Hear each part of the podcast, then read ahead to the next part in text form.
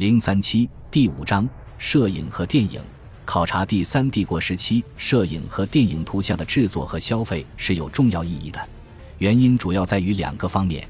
第一，纳粹在一九三三年之后的主要任务之一是改变德国人看待世界和看待自己的方式。虽然这项重塑大众观念和主观性的计划使用了文字、语言以及音乐，但其在很大程度上还是依赖于图像。特别是摄影和电影图像。第二，纳粹权力崛起期恰逢摄影和电影作为德国大众文化和社会实践实现重大突破的时期。一九三三年至一九四五年期间，数以百万计的德国人拍照片，更多的人会花钱购买带有插图的杂志或去电影院观看电影。这种前所未有、无孔不入的可视化流行文化。在构建与纳粹价值观相一致的新的世界观方面，到底扮演了什么角色呢？我把这一章当作对一个普通的德国人在开展他日常生活中各种活动时所能接触到的照片和电影图像的探索。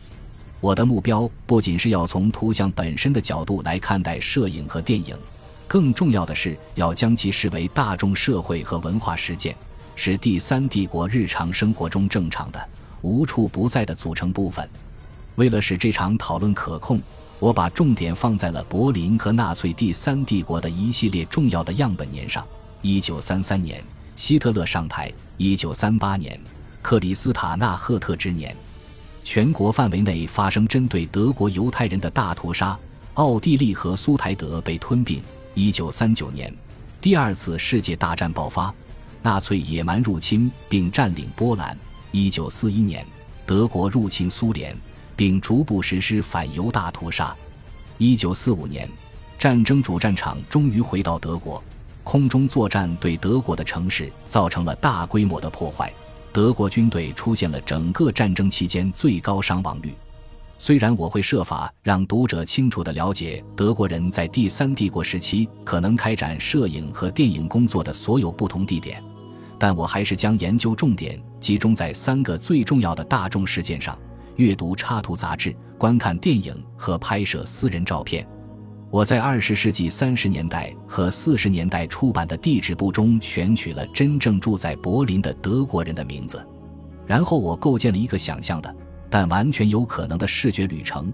这些人可能是在某个具有代表性的日子或星期离开公寓，走在柏林的街道上。去上班或开展一些休闲活动。一九三三年，也就是希特勒上台的那一年，柏林的地质部上将十七人列为百厘米特区乔瑟大街四号的户主。这条街是腓特烈大街向北延伸的街道，经过一个主要火车站，然后向南穿过柏林的菩提树下大街。火车站向北几个街区，腓特烈大街与奥拉宁堡大街相交。这里有一座在城中显得尤为雄伟的犹太教堂。犹太教堂附近的居民区大多是犹太人。东边更远处是一个名为谢恩维尔特尔的居民区，居住着许多来自东欧和前俄罗斯帝国的犹太移民。然后，乔瑟大街四号就在离这个犹太世界不远的东面。在19世纪，柏林这一地区的社会形象是由波尔西格机车厂塑造的。该公司是柏林工业化的主要推动者之一。十九世纪末，该公司进一步向北扩展到泰戈尔。到了一九三零年，波尔西格濒临破产，其机车业务只能依靠德国通用电气公司的收购得以维持。一九三三年，住在乔瑟大街四号的十七个户主中，只有两个人在一九四一年被找到。格罗斯是一名银行职员，而克拉特是一名邮递员。所有其他的人从事着不同的工作，从机械师、记账员到卡车司机和女裁缝。他们要么搬走，要么去世，要么被派到第二次世界大战的许多战线中的某条战线上去了。现在，让我们想象一下：一九三三年三月十二日这天，即阿道夫·希特勒被任命为德国总理不到两个月的时候，我们跟随着银行职员和邮递员的脚步。离开乔塞大街四号的公寓，走在上班的路上。他们第一次见到照片，可能是在当地许多居民区的报刊亭里。报刊亭里卖着几十种不同类型的日报和周报，包括最重要的插图报纸。在二十世纪二十年代，看插图报纸和杂志的德国人可能比看电影的人还要多。卡尔克里斯蒂安·福勒指出，比如一九三四年，《柏林画报》的发行量为九百四十五四百七十二份。我们可以假定还有数十万德国人阅读此画报及其他杂志，但并没有实际购买，因为阅读圈提供出租服务。福勒发现，到一九三八年。大约有一百万德国人订阅了这样的阅读圈。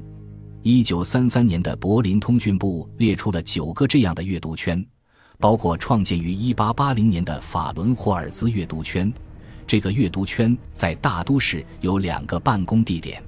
虽然在一九三三年还能够选择包括外国报纸在内的出版物来读是很了不起的，但我们住在乔瑟大街四号的两个居民可能已经意识到。在希特勒上台之前，能够买到的一些插图报纸和杂志，现在已经被禁了。其中首当其冲的就是《工人画报》，他们再也找不到由犹太人或左翼摄影师和作家拍摄的照片和写作的故事。在纳粹统治下，从事媒体工作需要具备帝国文化商会相应部门的成员资格。犹太人、左派和其他不受欢迎的人被排除在外。那么？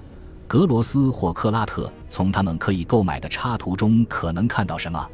插图杂志没有表现出主题的一致性，而是试图为每个人提供信息以提高销售额。在希特勒统治下，他们如何做到这一点，既显示了魏玛时期做法的延续，但又有重要的变化。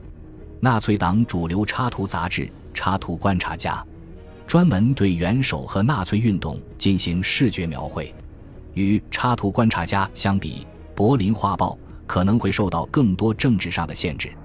尽管如此，《柏林画报》却也在显要位置刊登过希特勒的照片。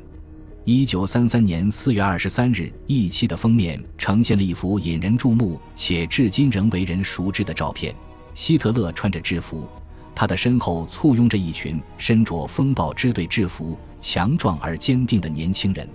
我们看不到最后一排年轻的冲锋队员的头，也许他们的队伍在照片框架之外无止境地延伸开来。这意味着有那么多年轻人拥护希特勒，而一张照片不可能清楚地展示出这些人的庞大数量。这张特别的头版照片似乎纯粹是对纳粹事业的宣传，然而它也显示出前纳粹时代的重要延续性。希特勒是新的名人。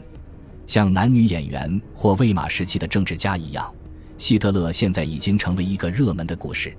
封面照片试图吸引潜在读者的注意力，进而促使他们决定买某本特定的插图杂志，而不是其他的普通在架杂志。但读者可能并没有发现他们每周看过的头版照片中一致的视觉策略。从视觉上看。一九三三年三月十二日那一期的《柏林画报》的封面并不是特别吸引眼球，尽管它突出了德国航空一项可能实现的激动人心的传奇。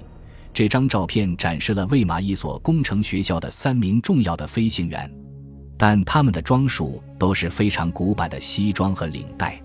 然而，在这之后的三月十九日的那一期上的头版照片则是完全不同的。这期的标题是。春天的阳光，它呈现了一个可爱的金发女孩。三月二十一日出版的一期特刊展示了政治性照片。这张照片摄于晚上，数百名冲锋队的军人手持点燃的火炬列队穿过勃兰登堡门。四月九日发行的首版照片展示了一位年轻的女性，穿着牛仔裤，骑着马，戴着头饰。以此激发读者对在亚利桑那州的沙漠悬崖上访问霍皮印第安人故事的兴趣。四月十六日的封面照片是卡尔本茨为曼海姆的一座纪念碑做出贡献的报道，吸引了不少关注。卡尔本茨是著名的德国汽车公司的创始人。图片展示了一个穿着十九世纪的服装并面带微笑的女子坐在当时生产的三马力单缸的奔驰汽车上的情景。一周后。《柏林画报》刊登了一张照片，照片展示的是我们之前提到的阿道夫·希特勒在他四十四岁生日时被冲锋队的年轻人簇拥的画面。